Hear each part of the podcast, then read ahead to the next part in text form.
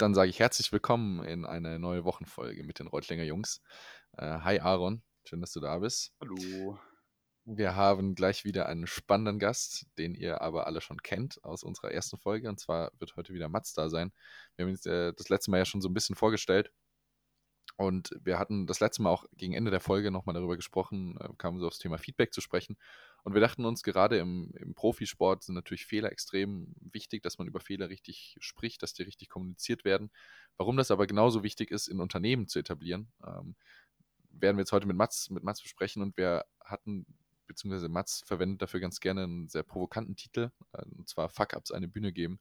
Und dann dachten wir uns, äh, jemand, der aus dem Sport die Inhalte so in den, in den Corporate Business Bereich auch überträgt, der kann es da sicherlich Spannendes zu dem Thema erzählen, beziehungsweise uns betrifft das ja alle. Äh, dementsprechend haben wir das für ein interessantes Thema äh, gehalten und freuen uns jetzt umso mehr auf die Folge, die jetzt äh, gleich zu hören sein wird. Deswegen viel Spaß mit der heutigen Folge.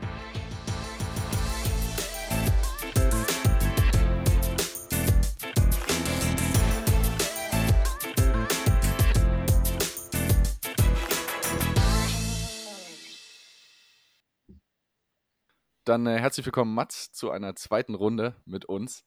Äh, wir haben ja gerade schon gesagt, heute das wichtige Thema oder das Thema, worum es sich drehen soll: Feedback-Kultur, Fehler. Und du hattest uns im Voraus das eigentlich ganz, ganz schick formuliert oder ganz, ganz spannend formuliert. Äh, wir dürfen das ja hier im Podcast vorsichtig so anteasern mit äh, Fuck-Ups eine Bühne geben.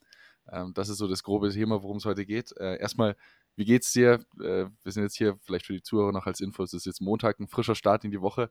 Soweit vielleicht bei dir noch keine Fehler passiert diese Woche Fehler, oder wie, wie, ist die Lage? Ähm, ich, ich, bin erst seit zehn Minuten wach, von daher ist die Wahrscheinlichkeit auch relativ gering. Ähm, nee, äh, zum, zum, Glück noch keine Fehler passiert und ähm, ja, selbst wenn, dann äh, ähm, ist, es, ist es auch nicht so schlimm. Das gehört halt dazu, ja. Aber ähm, noch, noch ist die Weste makellos für diese Woche. Ja. Sehr gut, eine, eine, frische Woche. Äh, das ist gut. Vielleicht, um, um das Ganze mal ganz, äh, sag ich mal, von, von vorne aufzurollen oder beziehungsweise, was definiert denn für dich einen Fehler oder beziehungsweise, du kennst es ja sicherlich aus dem Spitzensport, im, im Tennis ist ja klar definiert ein Fehler, sag ich mal, wenn der Ball im Aus, ins Ausgeht, wenn der Ball ins Netz geht, wenn der Spieler irgendwie Übertritt macht etc., dann ist das direkt ein Fehler. Wie ist es dann oder wie definierst du für dich im, ich denke, Fehler, Leben, sag ich jetzt mal, einen Fehler? werden zum einen vom, vom oder durch das Umfeld definiert das ist so mehr oder weniger Fehler ist eigentlich die Steigerung von oder ein Extrem von gut oder schlecht, also natürlich in dem Fall schlecht. Für den einen ist es schon ein Fehler, wenn was nicht so gut läuft und er nicht in der Lage ist, zum Beispiel jetzt wie bei euch im Studium eine Klausur erfolgreich mit einer Note zu beenden oder die Note zu kriegen oder zu erhalten, die er gerne erhalten wollte oder ähm, rechtzeitig eine Präsentation einzureichen. Ähm, das ist praktisch für den einen schon ein Fehler, für den anderen ist, ist ein Fehler, wenn er aktiv was falsch macht im Sinne von in einer Klausur jetzt als Beispiel einfach einen Rechenfehler, ähm, der einfach klar belegbar ist. Also ich glaube, das ist für jeden irgendwie anders, ähm, anders definiert, aber ich würde sagen, es ist wichtig, dass man, ähm, dass man für sich selbst lernt ähm, zu beschreiben, wann, wann man was falsch gemacht hat oder wann man von, von, der, von der Richtigkeit abweicht. Ja? Also ein Fehler kann ja zum Beispiel auch eine irrtümliche Entscheidung sein mhm. ja, oder eine, ein Fehlgriff. Ja, man sagt ja nicht, nicht, nicht umsonst, das war ein Griff ins Klo. Mhm. Ähm, das, ich würde mal sagen, das ist auch so eine, ein, ein, Begriff oder eine Definition für was, was richtig schlecht lief. Und, ähm, und ich, ich glaube, dass es da tatsächlich zwei Bereiche gibt. Der eine Bereich ist, wenn man wirklich was, was falsch macht, also wenn das von der richtig, vom richtig, richtigen abweicht, also das, was in unserer Gesellschaft als richtig anerkannt wird. Das andere ist für einen selbst, wenn man eine irrtümliche Entscheidung trifft oder eine falsche Maßnahme äh, ergreift, sozusagen einen Fehler begehen. Ja, also im Tennis würde ich sagen, ist es, ähm, ist es ein Fehler, wenn du einen Ball ins Netz spielst aber du kannst natürlich auch eine, eine irrtümliche Entscheidung treffen, also einen Fehler begehen, wenn du jetzt strategisch falsch spielst. Das bedeutet jetzt nicht gleich, dass du einen Fehler gemacht hast selbst, weil du kannst ja den Ball dann trotzdem ins Feld gespielt haben. Aber die Entscheidung, die du getroffen hast, äh, ist dann halt am, am Ende sozusagen nicht zielführend, sondern fehlerhaft. Ja, macht Sinn. Jetzt sagst du ja selber, dass, ähm, oder ich würde anders anfangen. Wenn ich irgendwie einen Fehler mache, zum Beispiel im Studium, also irgendwie in der Art, ich habe irgendwie missgebaut im Sport, Studium, was auch immer. Ich bin eher so ein Typ, der dann sagt, äh, schnell abhaken, schnell vergessen, lass mal weitermachen. Ist auch, glaube ich, gar nicht falsch. Aber wieso sollte man, oder warum sagst du, man sollte lieber Fehler äh, präsentieren, man sollte reflektieren, man sollte darüber nachdenken und da, damit arbeiten, umgehen. Was ist der Sinn dahinter? Also der Sinn dahinter für mich ist ganz klar, also ich weiß nicht, wie das bei euch ist im Studium oder wie es bei euch jetzt grundsätzlich war in der, in der Schule, aber ich war immer jemand, wenn die Lehrer oder die, ähm, die Professoren an den Unis zu mir gesagt haben, ja, ihr müsst das so und so machen oder das funktioniert so und so. Wenn ich es nicht gleich verstanden habe, dann wollte ich, dass ich es richtig erklärt bekomme. Also nicht nur, weshalb muss ich diese Formel anwenden mhm. oder wende diese Formel an, sondern ich wollte wissen, was ist der Grund, die, die Bedeutung hinter so einer Formel, weshalb soll ich das überhaupt machen, was bringt mir das später fürs Leben. Und wenn ich das Gefühl hatte, mein Lehrer oder Do Dozent oder wer auch immer konnte es mir nicht richtig erklären, aber ich sagte, tut mir leid, wenn ich es nicht verstehe und mir leuchtet es nicht ein, weiß ich nicht, für was es gut sein soll. Hat natürlich nicht immer positive ähm, Ergebnisse gehabt, ja, weil du eckst natürlich dadurch an, wenn du zu viel nachfragst. Ist ja klar, weil nicht jeder Lehrer will erklären. Der sagt halt einfach, oder viele sagen, ja, hier, so funktioniert es, macht es einfach. Ist so. Genau, das ist so, das war schon immer so. Wird auch immer so sein, aber es ist halt die Frage, inwiefern einen das als Lernenden, als Schüler weiterbringt. Ja? Und, ähm, und ich glaube, da kann man schon früh sozusagen so eine, ja, eine Art Kultur oder ähm, eine Offenheit für, für Selbstreflexion irgendwie einrichten. Ja. Weil klar, natürlich kannst du sagen, okay, ja, lief nicht gut, abhaken weiter. Ich meine, klar, wenn du, so wie du gerade eben erzählt hast, mehrere Abgabetermine hast und Fristen, wo du einfach liefern musst, da hast du keine Zeit zu reflektieren. Das verstehe ich. Das ist absolut äh, menschlich, ja, weil du musst dann verdrängen, um weiterhin zu funktionieren. Aber es gibt nun mal Situationen und Momente, da kannst du das nicht, beziehungsweise da solltest du das nicht, wenn du besser werden willst. Ja? Jetzt für dich im Studium geht es ja darum zu liefern und zu liefern und zu liefern. Und da, du bekommst jetzt kein Gehalt dafür, sondern irgendwann bekommst du, ähm, bekommst du dafür deine Noten und deinen Abschluss. Dann bewirbst du dich mit den Noten und dem Abschluss und äh, dann kommst du ins nächste größere Hamsterrad, wo dann auch wieder ständig geliefert werden muss. Ja, erst als ähm, äh, junger Trainee, dann ähm, als Junior, was auch immer, Manager, Junior Manager, dann äh, steigst du auf und so weiter und du musst immer liefern und liefern und liefern. Aber ich glaube, die, die wirklich gut sind, die hinterfragen diesen Lieferprozess, ja, und äh, hinterleuchten das und sagen, okay, wie kann ich noch besser liefern, ja. Im Englischen sagt man ja delivern dazu, ja, also dieses Abliefern ist das ja eigentlich, wir sind ja kein Lieferservice, sondern es geht ja um Abliefern, also wirklich ja. äh, Qualität abzuliefern und zwar immer immer besser und immer, ja, immer, immer stärker werden in dem, was man macht. Und ich glaube, dass es ganz wichtig ist, dass man sich darüber Gedanken macht, denn man hat ja oftmals, äh, wenn man Projekte hat, an denen man arbeitet äh, und man braucht dafür eine Präsentation, die dem Kunden äh, dann vorgelegt wird, ist das, das Grundgerüst das gleiche. Angenommen, du verkaufst jetzt irgendeine Cloud-Struktur ähm, oder eine HR-Software, dann ist eigentlich die Herangehensweise, wenn du jetzt im Vertrieb bist, immer dieselbe. Es ist halt nur ein anderer Kunde und du musst die dann eben maßschneidern auf den Kunden. Und äh, dafür ist das Grundgerüst immer dasselbe. Wenn du jetzt aber nie zurückschaust, warum ein Kunde Nein gesagt hat und gesagt hat, hey, nee, wir wollen das Produkt nicht. Und, die müssen dir ja eigentlich nicht immer Gründe dafür geben, warum irgendwas nicht gekauft wird oder genommen wird oder angenommen wird. Ähm, und du selbst nicht reflektierst und dir überlegst, woran lag's, dann ist halt die Frage, wie willst du besser werden und wie willst du dann weiterhin auch erfolgreich sein, weil es geht ja nicht nur darum, dass man sagt, ah, nee, ich mache einfach alles gleich, dann bleibt es auch gleich. Das ist eben ein Trugschluss und das ist vor allem im Tennis so, das ist eine ganz, ganz brutale Begegnung, also oder, oder ein Ereignis, dem sich die, die Spieler dann praktisch stellen müssen. Und jetzt hier der Brückenschlag natürlich äh, in, in eurem Podcast auch es gibt ganz viele Spieler, die denken, wenn sie dann irgendwo hinkommen, ankommen, zum Beispiel die erreichen jetzt eine gewisse Ranglistenposition oder die haben das erste Mal äh, sich für ein großes Turnier qualifiziert oder das erste Mal bei einem ATP 1000 im Hauptfeld gestanden, dann gibt es Spieler, die glauben, dass das jetzt immer so weitergeht, wenn sie alles gleich machen. Und das ist natürlich Bullshit. Mhm. Klar, also ich meine, das ist ja eine gewisse Form der Verschlechterung, die dann irgendwann eintritt, weil alle genau. anderen, die sich weiterentwickeln, genau. äh, überholen dich auf äh, kurz oder lang. Ähm, ja, also ich hatte während der, während der Ausbildung ein ganz spannendes Zitat eigentlich von unserem, äh, also das Hotel, wo ich die Ausbildung gemacht habe, die mhm. gehören ja zu, zu Oetker, also zur Familie Oetker. Ähm, und es gibt von, ich glaube August Oetker war es, wenn mich nicht alles täuscht, der gesagt hat, oder beziehungsweise der dieses Motto geprägt hat, äh, wer aufgehört ja. hat, besser sein zu wollen, hat aufgehört, gut zu sein. Also das ist diese, dieser Anspruch an immer stetige Perfektion und immer die stetige Verbesserung auch. Und das hängt ja ganz stark mit dieser, mit dieser Fehlerkultur auch zusammen, dass man eben bewusst sich seine, seine Schwächen rauspickt und ich glaube, gerade im Sport, also du bekommst das da so knallhart aufgezeigt wie sonst nirgends. Äh, wenn, wenn du deine Fehler machst dann, und der Gegner ist gut und der Gegner verbessert sich stetig, dann kriegst du da ein 6-0, 6-0 um die Ohren jetzt im Tennis. Würdest du sagen, dieses sich auf die Bühne stellen und sagen, hier, guck mal, ich habe das und das falsch gemacht, hat äh, gleichzeitig positive Effekte. Also jetzt, wir haben gesagt, das hilft dir sozusagen, dich zu verbessern, aber hat das auch in der Außenwirkung Ja, total. Also, Was hast ähm, du da so ähm, für Erfahrungen gemacht?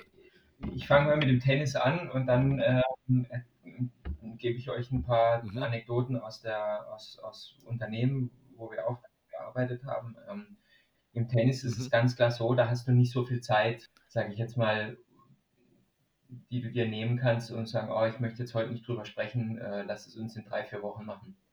Ja, weil äh, im Tennis hast du jede Woche natürlich eine neue Chance, aber du musst halt auch ne, jede Woche neu, von neuem ran. Ja? Also der Vorteil im Tennis ist, du kannst dich von von Woche zu Woche steigern und kannst dich immer wieder neuem beweisen. Und wenn es dir mal in der einen Woche nicht gut ging, kannst du es in der nächsten Woche definitiv wettmachen. Ja, also das ist ein ganz, ganz großer Vorteil auch mhm. psychologisch. Aber dieser Vorteil hat natürlich auch, bringt auch natürlich Nachteile mit sich, ähm, weil es bedeutet, du musst mental halt unheimlich flexibel sein und du musst natürlich auch bereit sein, äh, schnell über Dinge zu sprechen, die dir unangenehm sind. Also Fehler sind für alle unangenehm man jetzt kritikstabil ist oder ähm, äh, man sagt dann äh, misserfolgstolerant. Ja, das ist im Tennis sind das zwei Faktoren, Kritikstabilität und Misserfolgstoleranz, äh, die ganz, ganz extrem gefordert sind. Um Was ist der Unterschied ganz kurz? Wo ist der Unterschied zwischen beiden? Mhm. Naja, also wenn du die Kritikstabilität bedeutet, wenn du von außen Feedback bekommst. Also das ist das, was in der Wirtschaft Feedback-Kultur genannt wird. Das bedeutet, das kommt von außen, also du bekommst aktiv äh, Kritik, die muss ja nicht immer negativ sein, du kriegst Feedback zu dem, was du gemacht hast. Äh, und angenommen, du warst jetzt ein guter Junior und du schaffst den Übergang nicht, äh, dann ist das Erste, was passiert, du kriegst Kritik. Ja, also die kann positiv oder negativ sein. In dem Fall ist sie natürlich negativ. Was ist los mit dem? Da kommen die Eltern, Junge, warum spielst du nicht mehr so gut? Warum gewinnst du gegen den nicht? Gegen den hast du doch noch vor zwei Jahren in der Jugend gewonnen. Äh, dann kommt der Trainer und sagt, wir müssen härter trainieren, das war nicht gut genug. Dann kommt der Manager, Mensch, wenn du jetzt nicht mehr äh, gewinnst wie in der Jugend, dann brechen dir die Sponsoren weg und so weiter. Und das ist diese Kritikstabilität. Das bedeutet, du musst stabil sein, wenn du negatives Feedback empfängst. Mhm. Und Misserfolgstoleranz bedeutet, dass du gegenüber den Misserfolgen, also jetzt, wenn du ein Match verlierst oder wenn du einen Fehler gemacht hast in dem Match, dass du, dass du damit umgehen kannst. Ja? Also, sagen wir mal, es steht im Match steht jetzt vier beide, 15:30 äh, und dein Gegner schlägt auf, zweiter Aufschlag und du hast die wahnwitzige Idee, da jetzt äh, auf einen zweiten Aufschlag voll draufgehen zu wollen äh, und ihm diesen äh, Return um die Ohren zu schießen, sozusagen. Ja? Äh, das ist, klappt vielleicht einmal von zehnmal, je nachdem wie gut man ist, aber in der Regel ist das ist es halt kein, also keine, kein Quotentennis. Ja, da mhm. gegen alle, gegen alle Unwägbarkeiten. Und wenn dir das halt passiert, weil die Emotionen äh, reinkicken, dann, ähm, dann musst du damit natürlich umgehen, weil du hast ja gerade einen Punkt verloren, denn es steht jetzt 30 beide anstatt 15, 40, du hättest zwei Breakbälle gehabt und das ist Misserfolg. Mit diesem Misserfolg musst du umgehen. Mhm. Ja, du musst dir überlegen, shit, ja, was mache ich jetzt? Jetzt steht es 30 beide oder du bist selbst in der Position, es steht 15:30, zweiter Aufschlag, machst einen Doppelfehler, steht 15:40 und dann ja, musst du mit diesem kurzzeitigen Misserfolg musst du halt auch umgehen können. Ja, das eine ist eben das, was du von außen kriegst, diese dieses Feedback, positiv oder negativ. Man nennt es jetzt Kritikstabilität. Ähm, und das andere ist äh, wirklich aktiv und schnell Fehler, die dir unterlaufen, jetzt in einem Match oder in, einem, in einer Präsentation oder in einem, in einem Vortrag, äh, in einem Kundentermin, das abzuschütteln und einfach weiterzumachen. Was glaubst du, ist schwieriger von beiden umzu also mit, mit umzugehen? Oder was braucht mehr Training, mehr Erfahrung? Also ich glaube, mittlerweile äh, ist die Kritikstabilität das größere Problem in unserer Gesellschaft. Ähm, Kritik bekommen ist immer schwierig für viele Menschen, ne? Also immer, ja. Total. Also äh, man sagt ja schon gar nicht mehr, ähm, du bist nicht kritikstabil, sondern du bist nicht feedback-tolerant. ja, mhm. also das ist schon, sag, ich sag mal, okay. in großen Firmen gibt es das gar nicht mehr, dass man sagt, wir machen jetzt Feedback-Gespräche, sondern das heißt dann anders. Weil die Leute, wenn die das schon hören, ich habe jetzt mein Annual Feedback-Gespräch, mein jährliches Feedback-Gespräch, dann, ähm, dann funktionieren die die nächsten zwei Wochen nicht mehr, bis dieser Termin ist. ja, okay. Die warten nicht mehr, die überlegen sich jetzt, was passiert da, weil oftmals ist es ja auch so, dass du, dass du, dass du vertikal auch Feedback geben musst. Also es wird nicht nur nach unten Feedback gegeben, sondern du musst auch nach oben Feedback geben. Wie ist dein Vorgesetzter, wie ist das Feedback über deine Mitarbeiter, äh, über deine Kollegen, also horizontal und vertikales Feedback. Und äh, das ist zum einen halt ein Problem für die, die es erhalten und aber auch für die, die es geben, weil Feedback geben, das musst du auch können. Das ist echt schwierig. Ja, also mit jemandem sprechen, ohne ihn zu attackieren, das ist nicht so leicht, weil ähm, da musst du echt ein guter, eine gute Führungsperson sein, um äh, sozusagen, um dich in diese Mitarbeiter von dir rein zu versetzen und die Empathie zu haben, zu sagen, hey, ähm, ich sage jetzt nicht, boah, Mensch, Ulrich, was Sie da gemacht haben, war ja richtig kacke. Was ist eigentlich los mit Ihnen? Der kennen Sie gar nicht mehr wieder seit zwei Wochen. Mhm. Ja, Sie laufen ja durch die Abteilung, als hätten die Hosen voll. Und dann, äh, wenn du jetzt natürlich jemand bist, der nicht kritikstabil ist, ja, dann kannst du dir vorstellen, was da passiert.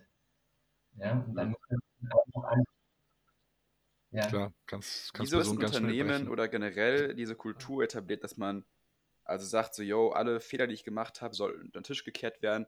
Und warum ist es eben so, vielleicht so die zwei, drei Punkte, was, also warum muss was gemacht werden? Warum soll ich mich so hinstellen und sagen, ey, das lief richtig schlecht? Warum soll ich das machen? Was ist der große, der Kern? Was, was hilft, oder warum hilft das? Also in Firmen spricht man immer von Key Takeaways. Ähm, das kennt ihr sicherlich auch aus dem Studium. Ja, das sind so Key Takeaways hat nach einer Prüfung oder nach einer Präsentation, die man bekommt äh, von den Korrigierenden, die euch dann Feedback dazu geben. Und diese Key Takeaways, die sollen euch helfen oder uns allen, ähm, besser zu werden. Und in der Firma ist es, finde ich, so, und das leuchtet mir auch ein, beziehungsweise so versuche ich es immer zu erklären oder mir selbst herzuleiten, dass die, die Firma wird es immer, also in der Regel immer geben. Ja, sagen wir, ich bin jetzt seit 16 Jahren externer Verdidas die Firma wird es geben, wenn ich in Rente gehe. Oder wenn ich nicht mehr arbeite. Und die Firma wird es geben, wenn der CEO, der jetzt aktuell bei Adidas ist, nicht mehr dort ist und so weiter und so fort. Das bedeutet, das, was man da erschafft, diese, was aufs Papier zu bringen und es zu dokumentieren, völlig wertfrei anzuschauen, das ist wichtig, damit potenzielle Nachfolger in, in einem Job, ja, wenn jetzt jemand in Rente geht, ähm, und man weiß, okay, das hat gut funktioniert, das war nicht so gut, da gab es die Erfolgserlebnisse oder da gab es die Misserfolge, dann denke ich, ist das definitiv eine gute Ausgangsposition für den Nachkömmling, um erfolgreicher oder mindestens genauso erfolgreich arbeiten zu können. Also da, ich finde, da geht es auch einfach um Dokumentieren. Ja, wisst ihr, was ich meine? Da geht es einfach darum, zu mhm. dokumentieren, was hat funktioniert. Das ist so ähnlich ja. wie ein Krafttraining im Gym. Wenn du nie aufschreibst, was du machst und mit wie viel Gewicht, dann ja. ist die Frage, wie du halt besser wirst. Ja, also wie kannst du im Bankdrücken besser werden, wenn du ja. keiner gewissen Trainingslehre folgst, ja, und, und entweder du sagst, äh, mir geht es um Schnellkraft, mir geht es um Maximalkraft, mir geht es um Kraftausdauer und so weiter, ja, und so ist es halt in Firmen auch, ja, wenn jemand, wenn es um ein Produkt geht, was verkauft werden muss, ja, zum Beispiel jetzt nochmal äh, so eine HR-Software, dann musst du da halt einfach gewisse, ja, du brauchst USPs, du brauchst ja Key Selling Points, ja, und die entwickeln sich ja über die Zeit. Also ist ja jetzt nicht so, dass man ein Produkt definiert und dann überlegt man sich, wie verkauft man das jetzt am besten und dann bleibt man immer bei dieser gleichen Verkaufsstrategie, sondern die passt sich ja an. Die passt sich aber nicht nur an durch äh, Erfolge, die man erzielt, wenn dann der Kunde sagt, jawohl, das nehme ich, sondern die muss sich vor allem auch anpassen über die Misserfolge, nämlich wenn es heißt, ja, das können wir nicht machen, weil uns fehlt das und das Feature, uns fehlt das und das Feature, wenn sie das hätten oder wenn man das anders und so weiter. Und dann kann man sich mhm. verbessern. Und ich glaube, dass das halt ein wichtiger Baustein ist, einfach. Ja, es geht ja nicht nur darum zu sagen, man will besser werden oder man muss besser werden, sondern es geht ja auch einfach darum, zu lernen, mit Feedback umzugehen. Es ist alles so schnelllebig geworden. Ja, man schaut sich das Leben von anderen Menschen an ähm, äh, in, in irgendwelchen Social Media Kanälen und denkt sich, boah, wie cool, boah, wie toll, boah, Wahnsinn, ja. Und, ähm, und man, dann vergisst man manchmal so ein bisschen über sich selbst zu reflektieren oder nachzudenken ähm, und sich selbst eigentlich auch ein bisschen Credit zu geben, ja. Und das finde ich immer ganz wichtig. Ja, da ist wieder, das wieder der Punkt dann, dieses das Vergleichen, so dieser Punkt, der einen darunter zieht. Also ähm, ist ja grundsätzlich gut, wenn du dich mit anderen vergleichst, weil dadurch kannst du gewissermaßen besser werden, also sie jetzt im Sport etc. Aber ich glaube, dann darf man trotzdem nicht den Fokus auf sich selber verlieren. Äh, dass man eben immer wieder sagt, gut, das, ich habe jetzt vielleicht nicht die Fähigkeit, die der andere hat, aber dafür habe ich die und die Fähigkeit. Da sind wir dann wieder bei dem Punkt, sich selber gut zu reflektieren und zu wissen, was ja, sind meine genau. Stärken tatsächlich, was sind meine USPs. Ein, einzu, einzuschätzen, ähm, glaube ich, ist ganz wichtig und das kann man aber, finde ich, erst ab einem gewissen Alter. Als ich Ein ständiger Lernproz Lernprozess ja, wahrscheinlich. Als ich 5, 26 war, da hätte ich das noch nicht so gekonnt. Also mhm. das fing erst so mit 29, 30 an, dass ich echt äh, auch über, sage ich mal, tiefgründige Dinge äh, anders nachgedacht habe. Es ist jetzt vielleicht wahrscheinlich, äh, sage ich mal, eine persönliche Sache, also ist jetzt halt bezogen auf mich. Ich, wenn du mit Tennisspielern mhm. arbeitest, also was mein professionelles betraf, da ähm, habe ich, da war das nicht so, aber in meinem privaten Umfeld oder privat war das, äh, war das schon eher so, dass ich wohl reflektiert war und ich habe mich versucht, ein, selbst einzuschätzen, aber ich glaube, je älter man wird, desto anders äh, sieht man auch auf viele Dinge, ja. Mhm. Gibt es da spezielle Sachen, die du vielleicht selber gemacht hast, die man jetzt vielleicht auch nach außen kommunizieren kann, wie Leute sich selber besser reflektieren können oder ihre eigenen Fehler eben besser irgendwie reflektieren können? Vielleicht auch Methoden, ja, die du am Tennis gibt, verwendest gibt einfach, mit Spielern. Um nicht immer nur negative Dinge zu reflektieren, sondern auch positive. Gerade wenn man mit Spielern arbeitet, die vielleicht so ein bisschen mit ihrem Selbstvertrauen oder Selbstbewusstsein strugglen. Von Zeit zu Zeit machen wir immer so ein Erfolgstagebuch. Ja, das bedeutet, ähm, man schreibt sich morgens auf, äh, wenn der Tag beginnt, was man erreichen will, hakt dann abends mhm. ab oder hakt halt nicht ab. Und mhm. dann so nach einer Woche oder nach einem Monat geht man das durch gemeinsam und sagt, hey, ähm, das, ist ein, das ist jetzt ein, ein Task gewesen, eine Aufgabe, die hast du fast eine Woche lang nicht erreicht. Warum? Was war da?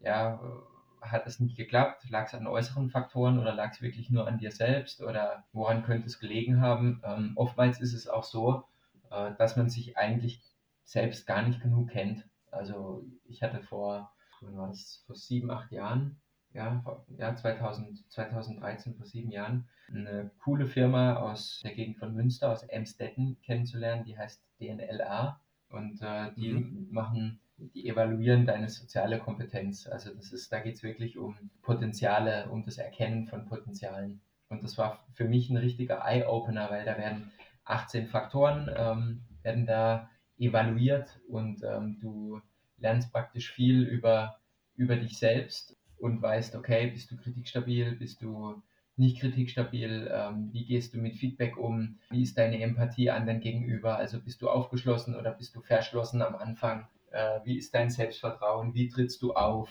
wie äh, zufrieden bist du gerade in deinem Job und das ist äh, was, das haben die dann auch übertragen auf den, auf den Sportbereich und äh, ich wende das im Tennis verhältnismäßig oft an, aber auch Gerade wenn ich Personalbilanzgespräche habe, also wenn jetzt junge Menschen zu mir kommen oder auch weniger junge Menschen, die halt einfach unzufrieden sind oder es kommen Firmen auf mich zu, hey, wir ähm, haben hier eine Abteilung, da ist komplett der Wurm drin, wir wissen nicht, was los ist, dann äh, funktioniert sowas natürlich ganz gut. Ähm, klar, die, die Mitarbeiter oder die Personen, die da dann mitmachen sollen, die müssen sich da voll drauf einlassen. Also du kannst das System nicht ähm, sozusagen nicht reinlegen.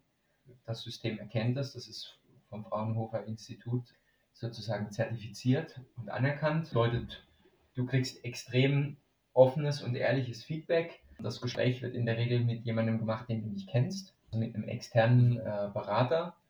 Und entsprechend ist es dann auch cool, weil ähm, es kommt jemand, den kennst du nicht, da kannst du ganz offen reden und ähm, kannst sozusagen auch deine, da, über deine Schwächen sprechen, ohne dass, äh, dass das jetzt dann praktisch in der Abteilung die Runde macht. Ja? Mhm. Ich glaube, so, ich wir alle, manchmal überschätzen wir unsere Qualitäten so ein bisschen, manchmal in so manchen Hinsichten. Und bis es jemanden gibt, der dann so erzählt, yo, also eigentlich ist gar nicht so. Ich glaube, das bei mir wäre es, glaube ich, auch so Flexibilität. Denke mir auch, ich bin voll spontaner Typ, aber eigentlich auch nicht. also irgendwie brauchst du eine gewisse Grundstruktur im Leben und äh, also für mich zumindest. Das merke ich auch immer, wenn ich mich als, als im Studium auch hier mit anderen vergleiche, die nicht aus Deutschland kommen, was eigentlich Flexibilität und Spontanität und irgendwie so generell alles auch mit der Kultur zu tun hat. Also irgendwie, wie du geprägt wirst im sozialen Umfeld, äh, wenn es um solche Themen geht. Weil andere Kulturen, einfach auch dieses Zeitmanagement, ne? Ich meine, da ist ja der Deutsche für bekannt, dass der pünktlich um 8 Uhr auf der Matte sitzt. Einfach ein ganz anderes Gefühl ist, ne? Ist einfach sehr, sehr, sehr anders. Und ich glaube, für mich, wenn ich sage, ich bin immer pünktlich und das schätze ich sehr an Menschen, das ist für andere anders. Also da auch wieder so ein Vergleich schlagen irgendwie zwischen Kulturen. Das ist auch wichtig dann wieder.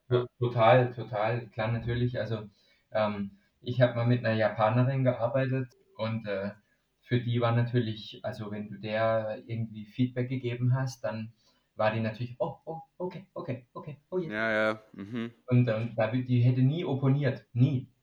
Ja. Mhm. Wir hatten da ein, ein, ganz interessantes Erlebnis. Die, wir hatten immer das Gefühl, dass die sich nicht so richtig gut bewegt. Also obwohl die extrem fit war, hatten wir immer das Gefühl, so manchmal äh, bleibt die hängen mit den Schuhen oder mit den Füßen oder was ist da und stolperte so halb, bis wir irgendwann mal gesehen hatten, dass die ihre Tennisschuhe angezogen hat, obwohl sie gebunden waren, die Schuhe. Also die Schnürsenkel waren geknotet und die ist in ihre Schuhe reingeschlüpft und wieder raus. Und dann dachte ich mir schon, Mensch, aber wenn die so in die Schuhe reinkommt, dann müssen die ja ein bisschen größer sein. Und an demselben Abend, als mir dieser Gedanke kam oder ich diese Beobachtung getätigt hatte, sind wir bei einem Japaner essen gegangen, es war in New York. Und äh, sie hatte Sneaker an und wir kamen in das Restaurant und wenn du in den, in den Raum reingehst, in dem du isst, ziehen die Japaner in der Regel die Schuhe aus. Dann ist die auch da wieder aus ihren Sneakern einfach rausgeschlüpft. Da saßen wir nebeneinander und habe ich zu ihr gesagt, Mensch, ähm, ist ja ganz interessant und so. Hat es einen tieferen Grund, warum du deine Schuhe nie auf und zu bindest?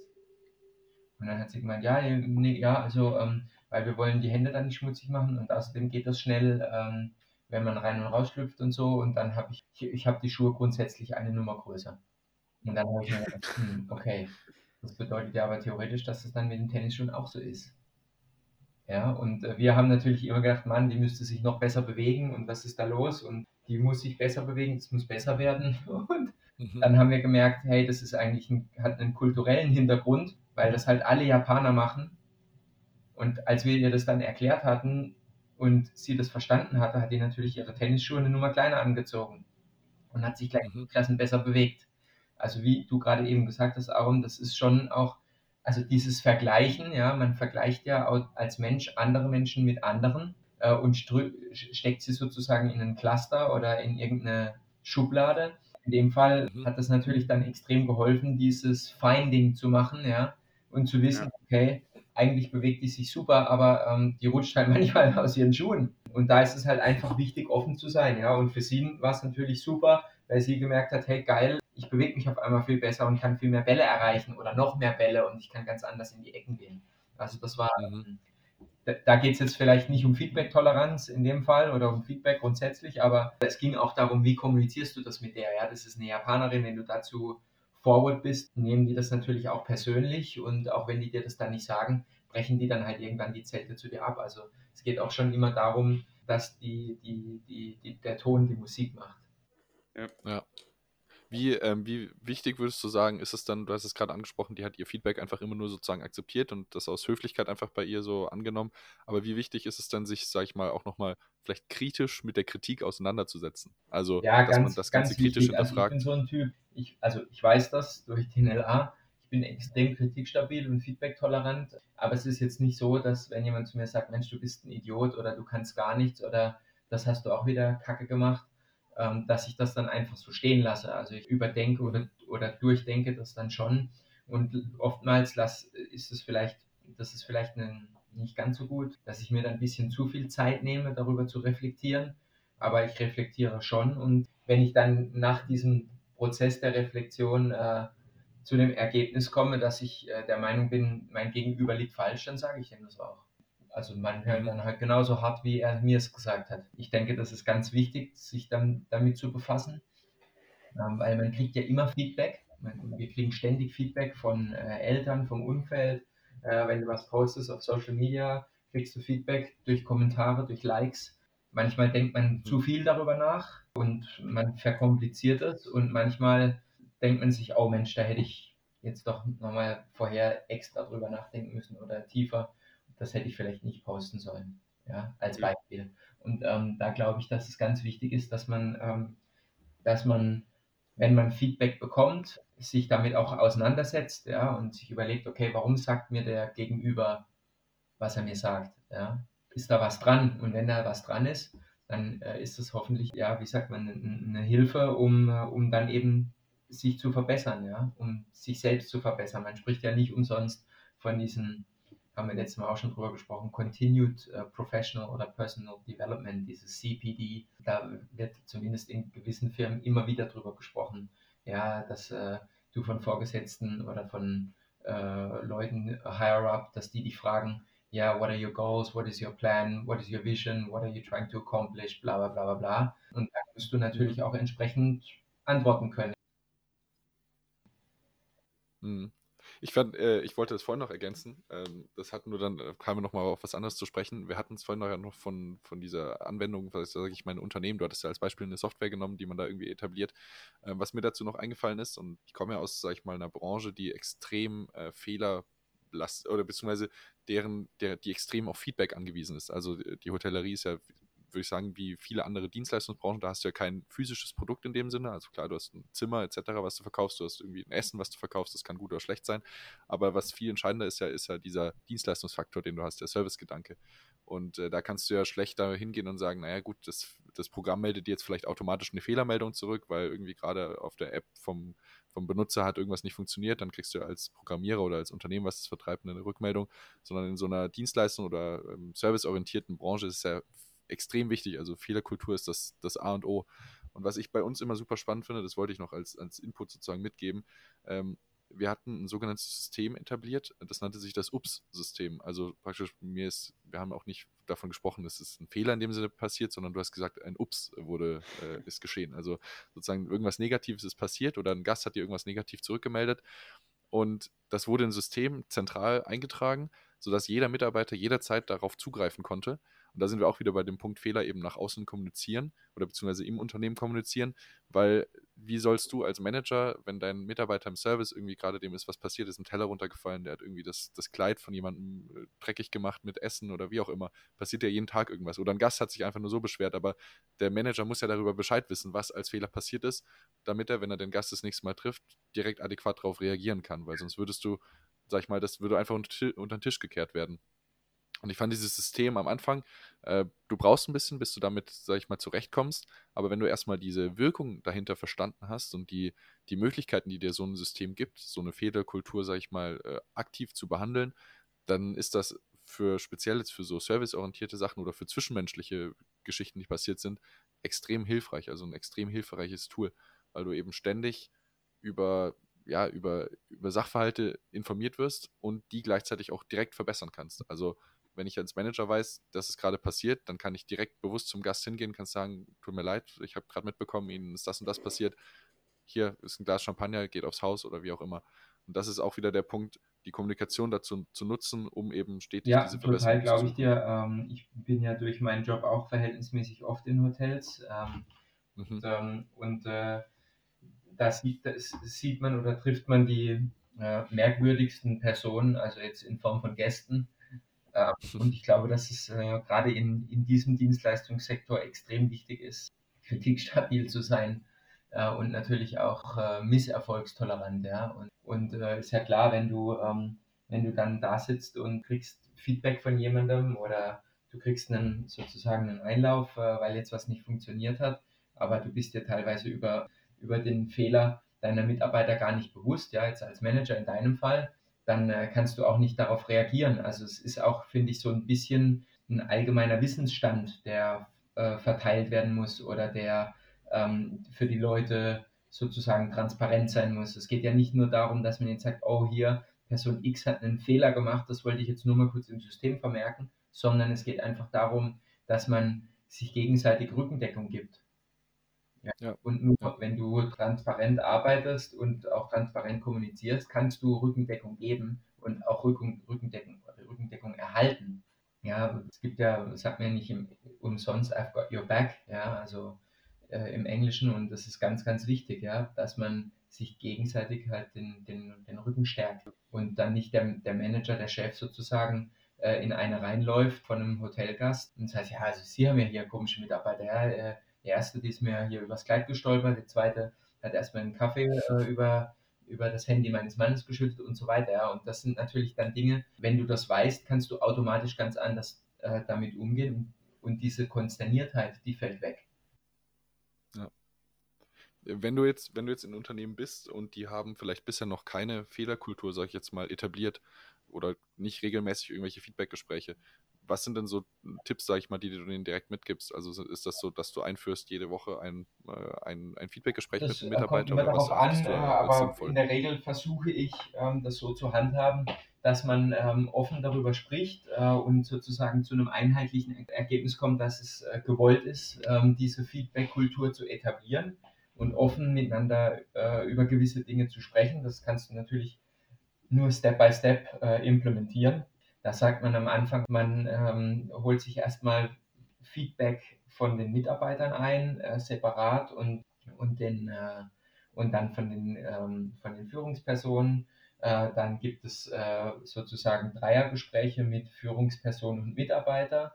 Ähm, das ist natürlich für die Führungsperson ziemlich intens, sehr klar, weil jedes Mal irgendein neuer Mitarbeiter kommen könnte und sozusagen richtig auf den auf Vorgesetzten ähm, losgehen könnte, sage ich jetzt mal, wenn es halt in der Abteilung gerade schlecht läuft, äh, weil es mhm. nicht immer nur die Mitarbeiter, sondern dann teilweise auch die äh, Führungspersonen, die da nicht unbedingt ihre Leadership Skills im, im Griff haben. Aber äh, ich finde das auch wichtig, dass man in offenen Runden spricht. Also ähm, das eine ist ja sozusagen die, das Feedback zu geben zur Person, also zur Arbeitskraft und zur Qualität, die dabei rauskommt, was also was unten rauskommt, was oben rein, reingeht, ja, sozusagen. Und das andere ist einfach das, was in der, äh, im Unternehmen, in der Struktur passiert.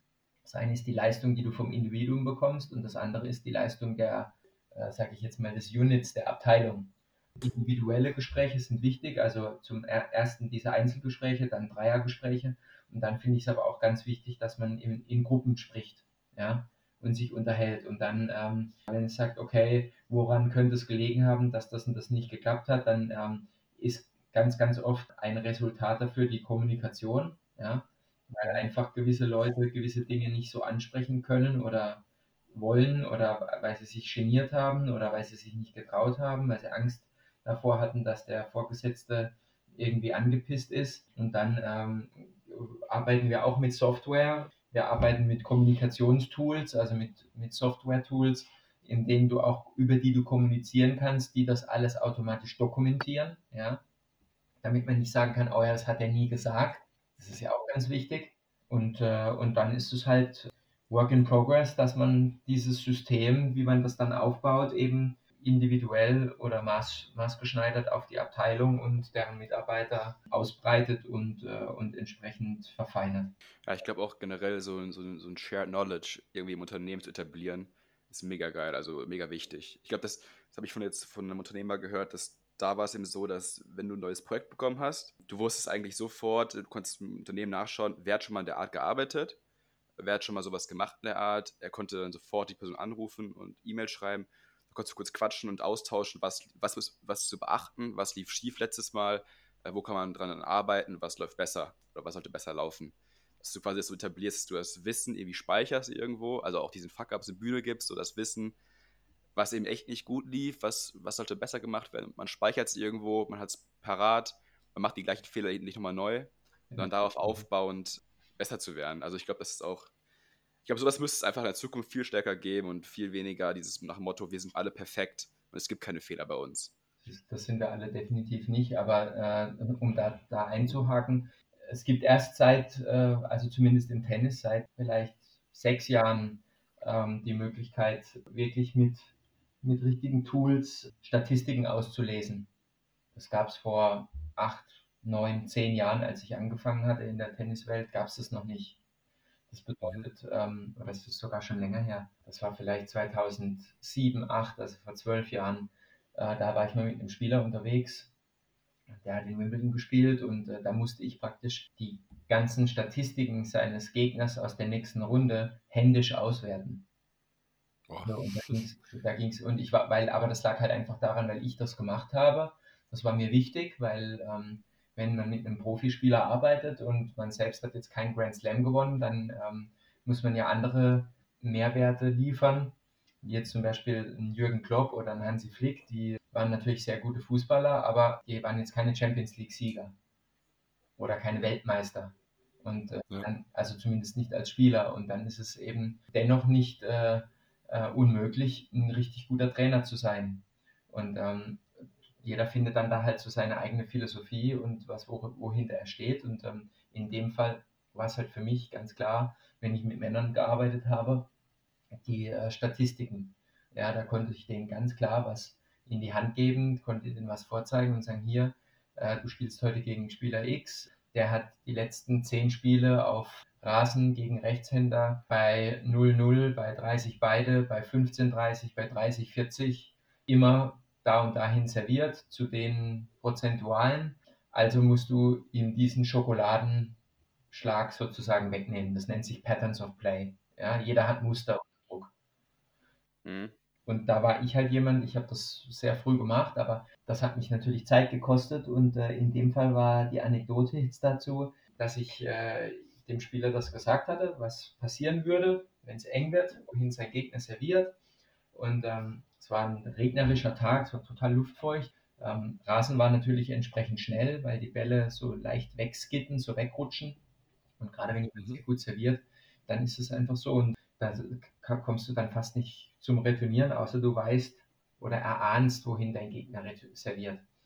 Und ähm, es war 0 zu 2 oder 1 zu 2 Sätze und äh, es war Regenpause und der Spieler, mit dem ich gearbeitet hatte, hat sich überhaupt nicht daran gehalten, was ich ihm gesagt hatte. Und ich saß da in der Spielerbox und ich hatte so einen granatenmäßigen Hals. Und dachte, mhm. mein Gott, ey, warum, warum erinnert er sich nicht dran? Oder ich habe dann auch immer wieder versucht, ihm das mitzuteilen. Ja, man ist natürlich limitiert, sonst ist es ja Coaching, dass er sich darauf wieder besinnen soll, wohin serviert wird in gewissen äh, Situationen, denn du kriegst immer irgendwann wieder eine Möglichkeit, ähm, sozusagen das Momentum zu ändern. Und, und, äh, und dann hatte ich die, das Glück, dass es angefangen hat zu regnen und wir haben uns in, in so einem kleinen Aufenthaltsraum getroffen und ich bin da reingestürmt. Ja, das war mir total egal, weil das, da, da ging es halt darum, in die zweite Woche von einem Grand Slam zu kommen. Und bin ich da reingestürmt und dann habe ich gesagt, was zur Hölle machst du? Dann habe ich mich angeschaut, so, sag ich, ich saß die ganze Nacht dran, um für dich diese Statistik auszuwerten, um dir zu, mitteilen zu können, wie du gegen diesen Typ gewinnst und du machst gar nichts davon.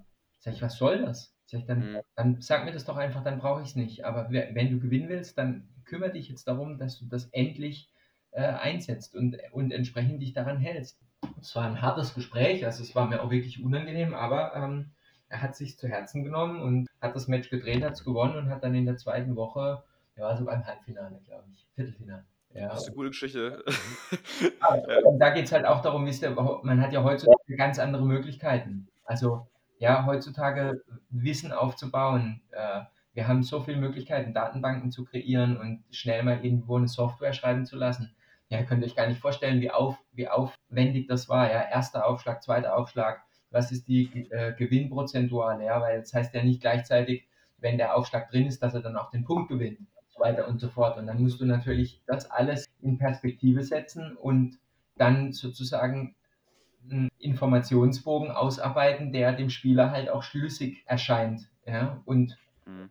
dann immer wieder darauf hinweisen, dass das der Fahrplan ist und darum geht's. Und, ähm, und ich glaube, dafür ist, wie du gerade eben gesagt hast, dieses Shared Knowledge, Aaron, ganz, ganz extrem wichtig, ja? dass man nur durch dieses Shared Knowledge eben gemeinsam erfolgreich sein kann und erfolgreich arbeiten. Ansonsten arbeiten, arbeitet man immer nur individuell erfolgreich.